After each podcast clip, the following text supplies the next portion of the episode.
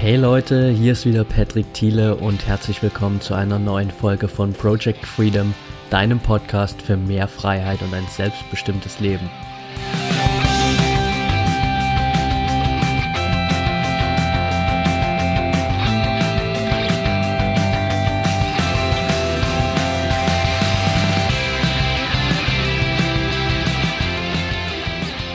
Okay, welcome back. Schön, dass du heute wieder dabei bist. Ich freue mich riesig darüber. Heute darf ich hier mal wieder eine Interviewpartnerin begrüßen und ich bin echt super froh drüber, dass sie sich heute Zeit genommen hat. Was für Worte. ähm, Radiomoderatorin, Journalistin, Ernährungsberaterin und neuerdings jetzt auch Number One Podcasterin. Äh, Freue mich riesig, riesig, dass du heute dabei bist, Sarah Tschernikow. Ja, hallo. Äh, boah, vielen Dank für diesen, für dieses äh, ja, Luft zu fächeln, Teppich ausrollen hier gleich zu Beginn. Schön, dass ich hier bin. Sehr cool. Freut mich auf jeden Fall, dass es geklappt hat heute. Mhm. Ähm, lass uns einfach mal starten. Ähm, für all die Leute, die dich jetzt noch nicht kennen, Erzähl einfach mal kurz ein bisschen was von dir. Wo kommst du her? Was machst du gerade? Und ja, genau, einfach ein bisschen deine Story, damit die Zuhörer da draußen ein bisschen wissen, wer du bist. Ja, gerne. Also du hast das ja eigentlich schon total gut zusammengefasst. Ähm, also ich bin Sarah, ich äh, lebe in Berlin, bin auch Berlinerin und ähm, ich bin gelernte Journalistin. Und das mache ich schon sehr viel länger, als ich ähm, die Sache mit der Ernährung mache. Das habe ich sozusagen gelernt. Ich habe Medienwissenschaft studiert und habe dann so eine klassisch unklassische Karriere als Journalistin eben begonnen. Ich habe für Zeitungen geschrieben, äh, für Spiegel Online auch und dann bin ich so beim Rundfunk hängen geblieben. Und äh, dann irgendwann, so vor zwei, drei Jahren, ähm, hatte ich aber auch das Interesse, nochmal in eine andere Richtung äh, mich zu entwickeln, auch beruflich, was anderes zu machen. Und dann kam ich so auf diese ganze Fitness-Ernährungsgeschichte, weil ich einfach privat total gerne ins Fitnessstudio gehe. Ich bin da fünfmal die Woche dabei, gehe pumpen, so wie die Kerle. Und da beschäftigt man sich natürlich auch mit der Ernährung, zwangsläufig. Also ich habe selber früher ein paar Kilo mehr mal gewogen und habe viel genascht und Zucker war so mein täglicher Begleiter. Und äh, habe dann irgendwann so mein Leben einfach geändert. Wollte sportlich sein, wollte auch schlank sein, auch gut aussehen, klar, und natürlich auch gesund sein. Und das Ganze habe ich ja jetzt heute so kombiniert. Du hast ja gesagt, ich habe den Podcast No Time to Eat. Das ist ja Ernährung für Menschen mit wenig Zeit. Und ich habe sozusagen aus meiner eigenen Not heraus diesen Podcast entwickelt, weil ich als Journalistin, als Freiberufler auch hier und da unterwegs war und dachte, ja, wie mache ich denn das mit der Ernährung jetzt? Ja. Und daraus ist dann so dieses ganze Konzept äh, entstanden und heute, ich bin immer noch Journalistin, ich bin beim Rundfunk uh, und habe jetzt gerade meinen Fokus aber so ein bisschen auf meinen Podcast gesetzt. Ich bin Ernährungscoach in Berlin, also ich arbeite auch eins zu eins mit den Leuten, halt auch Vorträge und immer wieder geht es um Ernährung und äh, um Ernährung für Menschen mit wenig Zeit, also uns alle sozusagen. Absolut, absolut. Also ich bin mittlerweile ja auch ein Riesenfan von deinem Podcast. Ähm, hab mir heute erst die neue Folge angehört. Ja. Ähm, ja, ist auf jeden Fall eine echt spannende Kombination, so Journalistin, Ernährung. Ähm, Lass uns mal ganz kurz noch auf die Journalistenkarriere so ein bisschen schauen oder deine okay, Radio Radiokarriere so ganz ja. kurz. Äh, war das für dich ein Weg, der schon immer klar war, so direkt nach der Schule zu sagen, okay, ich will unbedingt Journalistin werden? Mm, ich habe den Wunsch schon relativ früh gehabt tatsächlich. Also das war schon so zur Abi-Zeit. Ähm, aber ich habe damals immer zu meiner Mama gesagt, also entweder werde ich Journalist oder Psychotherapeut. Ja? Weil ich habe mich immer sehr für Psychologie interessiert und wie Menschen so ticken. Und äh, es ist dann doch irgendwie der Journalismus geworden, weil ich einfach immer schon gerne so gequatscht habe. Ich wollte immer zum Rundfunk. Ich habe schon als Kind, ähm, also ich bin ein Kind der, der 80er Jahre, da hat man ja noch Kassetten gehabt und da habe ich mir immer die Tapes aufgenommen und habe die voll gequatscht, wie so ein Tagebuch. Ja, ich bin die Sarah, ich bin zehn Jahre alt heute habe ich in der Schule das gemacht und so. Also das hat sich schon recht früh abgezeichnet, dass das so ein Weg von mir ist. Mm, ich bin aber tatsächlich dann im Studium auch mal zwischendurch davon abgekommen, weil es fing dann damit an, also diese klassischen Hürden, die man dann auch erlebt. Also ich habe ein Zweier-Abitur gemacht, also ein gutes Abitur. Es war aber nicht gut genug, um einen Studienplatz zu bekommen äh, für Medienwissenschaft, eine NC 1, frag mich nicht. Und dann habe ich nämlich erstmal angefangen mit Germanistik, also mit Literaturwissenschaft und äh, mit Soziologie. Oha. Und das hat mir aber dann witzigerweise richtig gut gefallen, sodass ich dann zwischendurch dachte, ach nee, Journalismus, äh, das ist so, ach, davon kannst du nicht leben. Ne? Ist, ja. Und lernen was Vernünftiges, gehen die Forschung. Ich war halt auch recht gut und ähm, habe dann zwischendurch überlegt, ich werde Soziologe. Bis ich dann ähm, einen Praktikumsplatz bekommen habe und da, da war ich wirklich ein Weichei. Ich bin da rein und bin sofort wieder raus. Weil ich ge gemerkt habe, das will ich nicht. Soziologie, finde ich, ist ein unfassbar spannendes Thema. Also wie Gesellschaft funktioniert, das ist das und ja, so, so, so wie Menschenmassen auch ticken. Ganz spannend, aber als Beruf fand ich das unglaublich langweilig. Ich kam da rein in dieses ja, das war so, die haben so Datenerhebung gemacht und man saß dann da im Kellerlein und hat Statistiken ausgewertet und habe ich gedacht, nee, also das ist jetzt so, stelle ich mir mein Leben jetzt gar nicht vor und ich habe nicht mal dieses Praktikum angefangen, weil ich einfach wusste, das ist es nicht. Naja, und dann bin ich halt doch zum Rundfunk gegangen und ja, wie das so ist nach dem Studium. Ich, also ich habe mein Studium ähm, tatsächlich auch durchgezogen, habe dann meinen Medienwissenschaftsstudiengang auch dann mit etwas Wartezeit dann bekommen also es lohnt sich auch manchmal zu warten und nicht gleich aufzugeben. Ja, und dann wollte ich halt zum Radio und wie man das so macht. Ne? Dann habe ich ein Praktikum hier, Praktikum da, alles für lau, auch so die typische Ausbeuter-Mentalität, das kenne ich da durchaus auch. Aber irgendwann, klar, habe ich dann auch mal Geld bekommen und habe mich dann so hochgearbeitet. Ja, und heute bin ich Nachrichtensprecherin bei Fritz. Äh, das ist ähm, ja so die, die Jugendwelle in Berlin-Brandenburg und das mache ich hauptsächlich. Okay, sehr cool auf jeden Fall, dass du letztendlich doch dahin gefunden hast und vor allem auch, dass es so früh schon bei dir irgendwie klar war, dass es mhm. in, in die Richtung geht, weil ich meine, also ich meine, ich kenne das ja selbst von mir, ich meine, ich hatte selbst mit 18 noch keine Ahnung, was ich machen will, geschweige denn irgendwie drei Jahre später, also es hat bei mir eigentlich bis 25 gedauert, bis ich irgendwie mal an dem Punkt war. Ja. Ähm, und ja, ich weiß nicht, Journalismus stellt man sich ja immer doch relativ stressig vor, auch äh, ich meine, ich weiß, dass du auch viel auf Events manchmal bist, mhm. da äh, viel unterwegs bist auch. War das auch ein Grund, dass du dich dann vielleicht so mit Ernährung angefangen hast zu beschäftigen oder so dieses No Time to Eat daraus geworden ist, weil du auch selbst wenig Zeit hattest? Ja, ja, klar. Also das ist ja, wie ich schon sagte, so auch aus meinem, also ich hatte halt selber ein Problem. Ich hatte halt keine Zeit und war aber irgendwann so auf diesem Fitness-Trip und, und wollte einfach sportlich sein und ich habe mich da sehr verbissen.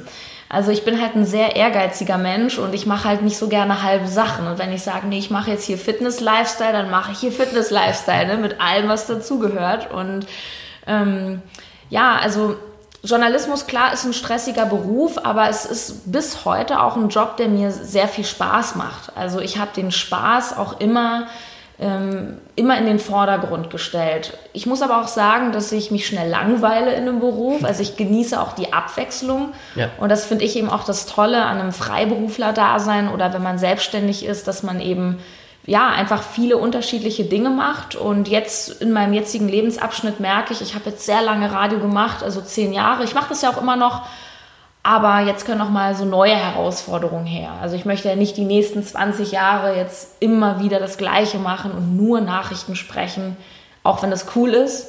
Aber ja. genau, Ernährung ist jetzt gerade einfach mein Fokus. Ja, ähm, ich meine, du hast ja dann auch selbst die Ausgangslage geschaffen, um einfach jetzt was Neues zu machen. Und ich finde es an sich ein extrem spannendes Thema, ja auch Ernährung. Ähm, auch jetzt gerade für den Podcast, weil mhm. ich meine, ich beschäftige mich ja viel hier mit Persönlichkeitsentwicklung und ich finde, ähm, oftmals wird Persönlichkeitsentwicklung eben immer nur auf dieses Mindset und auf die Gedanken und so weiter reduziert. Ja. Äh, und wir vergessen immer so ein bisschen die anderen Aspekte, die eigentlich dazugehören. Und eigentlich sind es so viele große Lebensbereiche, die da zusammenkommen. Und ich finde einfach Ernährung hat auch verdammt viel mit Persönlichkeitsentwicklung zu tun. Wie ist da deine eigene Meinung so dazu? Ja, also gehe ich total d'accord mit dir. Ich glaube, dass, dass eine gesunde Ernährung auch eine, eine Basis ist, auch für ein erfolgreiches Leben. Ich meine, es gibt auch natürlich erfolgreiche Menschen auf der Welt, äh, die sich wahrscheinlich oder womöglich nicht so toll ernähren und nicht so viel Sport machen wie ich. Keine Ahnung, Donald Trump oder so, der sieht jetzt nicht so fit aus.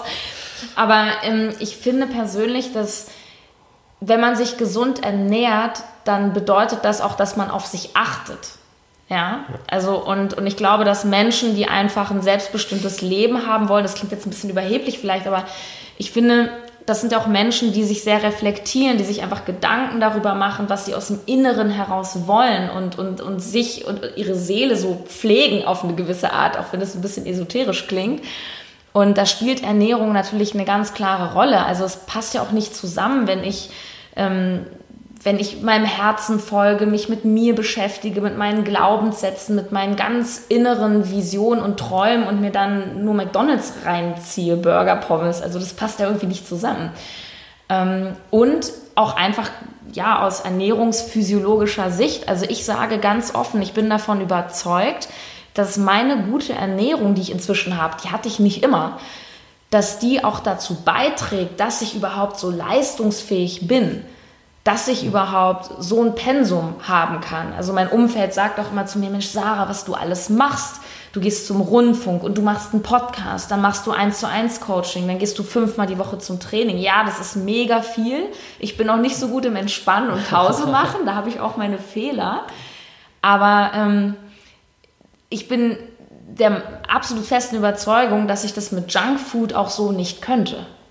Ja, absolut. Also da gehe ich auch vollkommen mit. Ich, bei mir genauso dasselbe.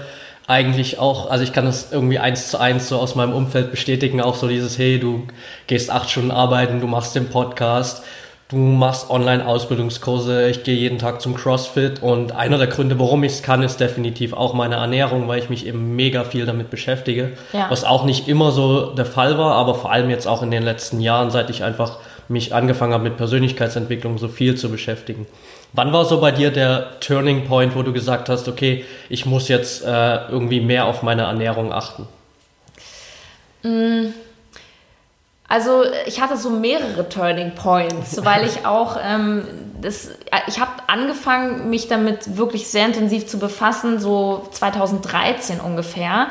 Das war einfach ein Punkt, also ich war jetzt nicht dick und fett, aber ich war auf jeden Fall deutlich mehr und ich habe mich einfach nicht mehr in meiner Haut wohlgefühlt. Also das war, sage ich ganz offen, das war einfach eine ästhetische Frage. Also ich war gesund und ich habe auch schon ein bisschen Fitness gemacht, aber ich bin mehr so in die Kurse gegangen und Aerobic und sowas. Ja, das fand ich schick und Spinning und ähm, ich fühlte mich aber einfach nicht mehr wohl. Ich habe einfach einen Bauch bekommen und, und so, so ein leicht minimales Übergewicht.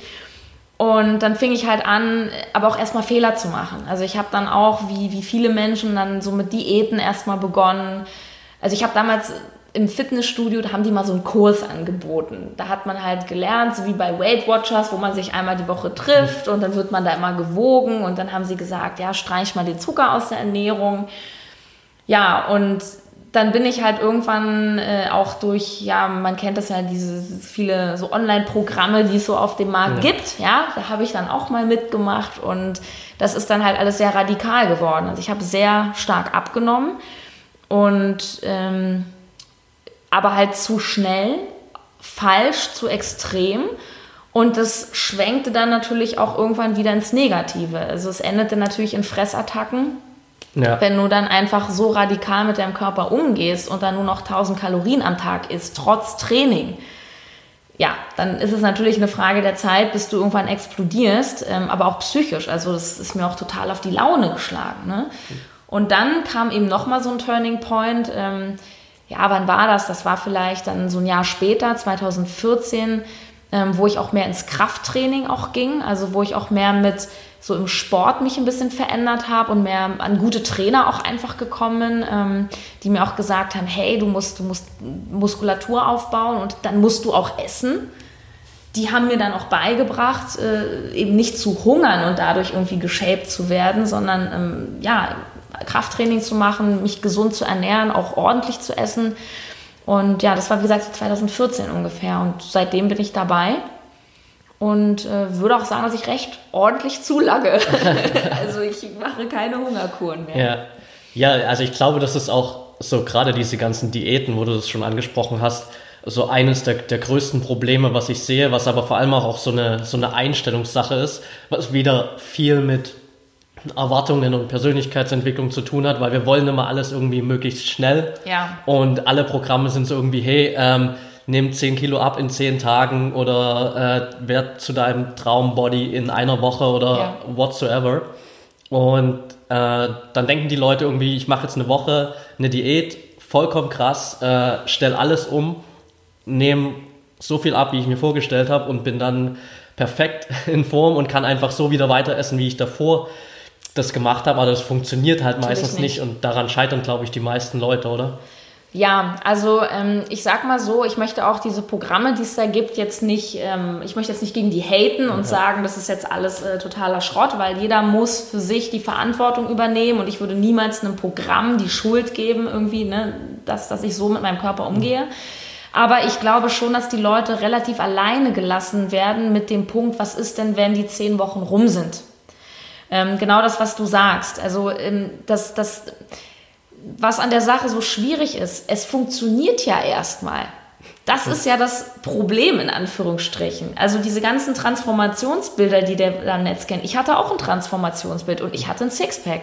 Okay. Und ich glaube mir, ich hatte vorher wirklich gar kein Sixpack.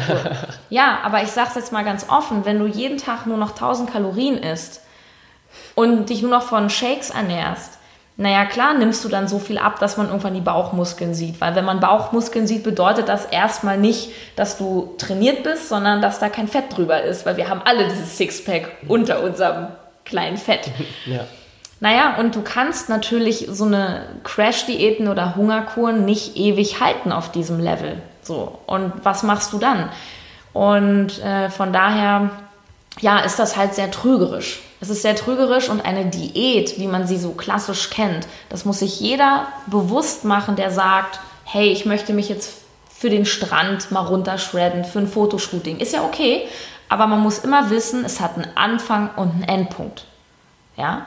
Eine Diät geht nicht ewig und du kannst diese Topform, von der alle reden, nicht ewig halten.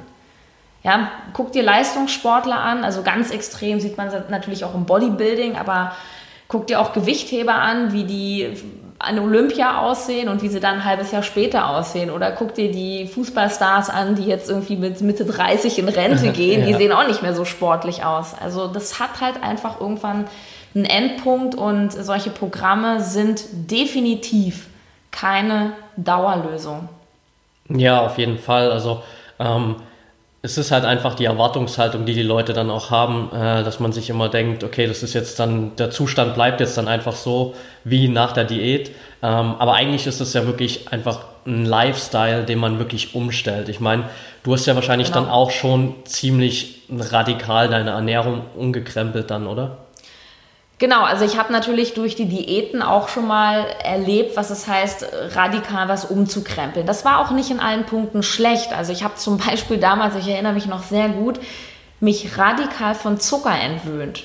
Das war richtig krass. Okay. Wirklich, da habe ich erst mal gespürt, wie abhängig der Körper werden kann von Zucker. Das war unglaublich. Also ich war so, ich habe wirklich jeden Tag genascht. Jeden Tag. Also so eine Tafel Schokolade am Tag und bei mir gab es nach jedem Mittagessen Dessert.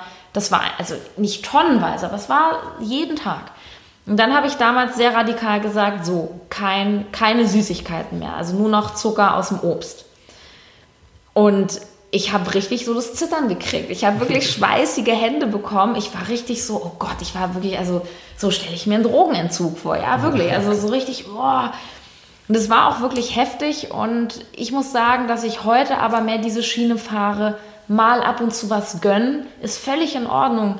Und einfach Balance ist, glaube ich, so das Zauberwort. Ich glaube, wenn man sich ewig was verbietet und so radikal ist, so nie wieder das, nur noch das, dann da legt man sich ein Korsett um und einen Druck, einen Druck, den man doch so schwer standhalten kann. Ja, ja, definitiv. Also ich meine, das ist ja auch was, ähm, was ich jetzt schon relativ oft auch in deinem Podcast gehört habe, dass du das ja schon immer so vermittelst auch, dass man einfach wirklich diese Balance findet und sich auch mal was, was gönnen kann einfach, dass man eben nicht sagt, okay, ich muss jetzt radikal von Montag bis Sonntag immer zu 100 Prozent auf meine Ernährung achten, sondern genau. dass es halt zu 90 Prozent oder zu 95 Prozent stimmt, weil genau. wenn man dann zwischendrin irgendwie sich mal was gönnt, sei es eine Tafel Schokolade oder was weiß ich, dann wird es nicht die ganze äh, Transform nennen wir es mal Transformation wieder kaputt machen. Überhaupt nicht. Ähm, ja. ähm, vielleicht dazu noch einen Satz, weil das finde ich halt ganz, ganz wichtig. Ähm,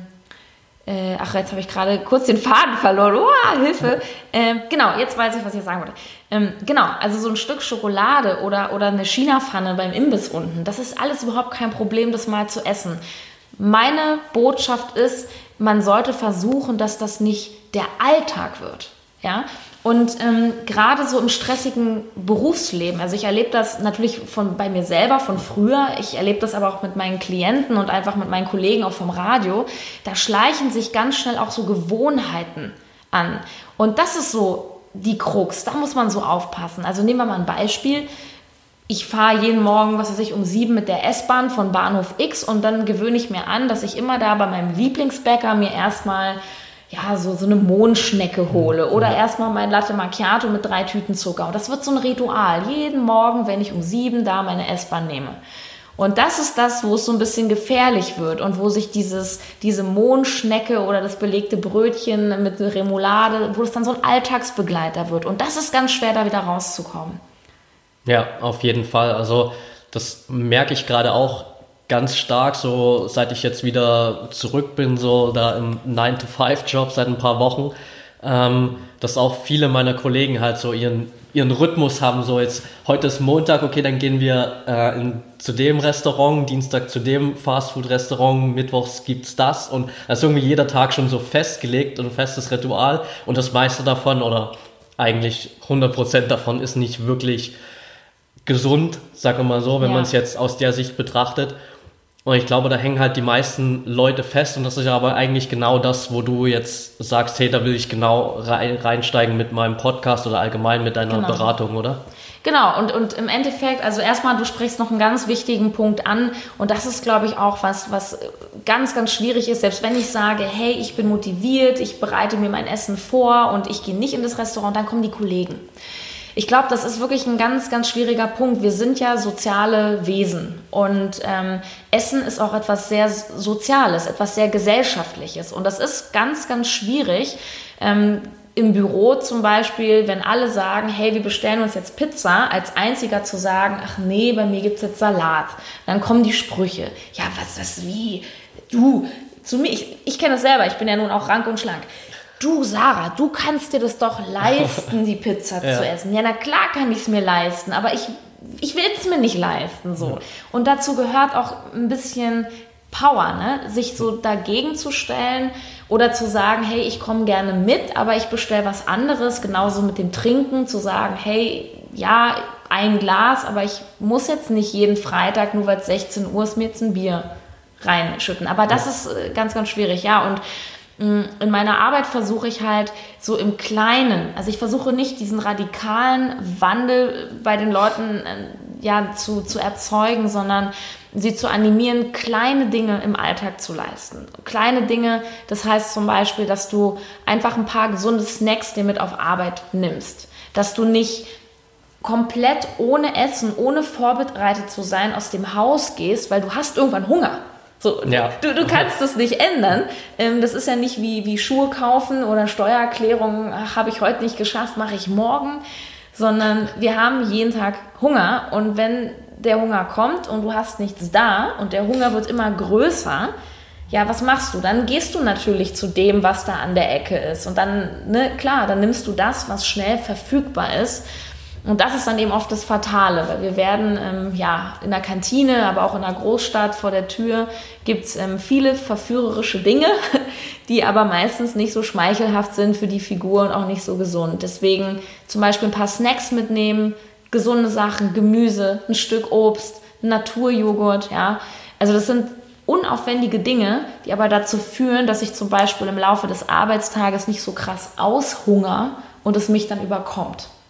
Ja, auf jeden Fall. Also das ist halt, ähm, um nochmal ganz zum Anfang kurz ein Stück zurückzugehen, gerade so die, diese Willensstärke ist, glaube ich, wirklich der Anfangspunkt auf jeden Fall, die man haben muss natürlich. Klar, ich meine, das ist nun mal eine Entscheidung, die man für sich selbst treffen muss und da sollte man einfach dahinter stehen, egal was jetzt die anderen sagen. Aber es ist halt schwer, wenn man eben von außen immer verführt wird und dann äh, so zehn Kollegen um einen drum stehen, die sagen, hey komm, wir gehen jetzt doch mal dahin, lass uns einen Döner essen gehen. Ähm, du hast keine Snacks dabei, dann gehst du halt mal kurz irgendwie beim Bäcker vorbei und holst dir so ein, so ein Brötchen da und das ist halt heutzutage, glaube ich, echt schwer, oder?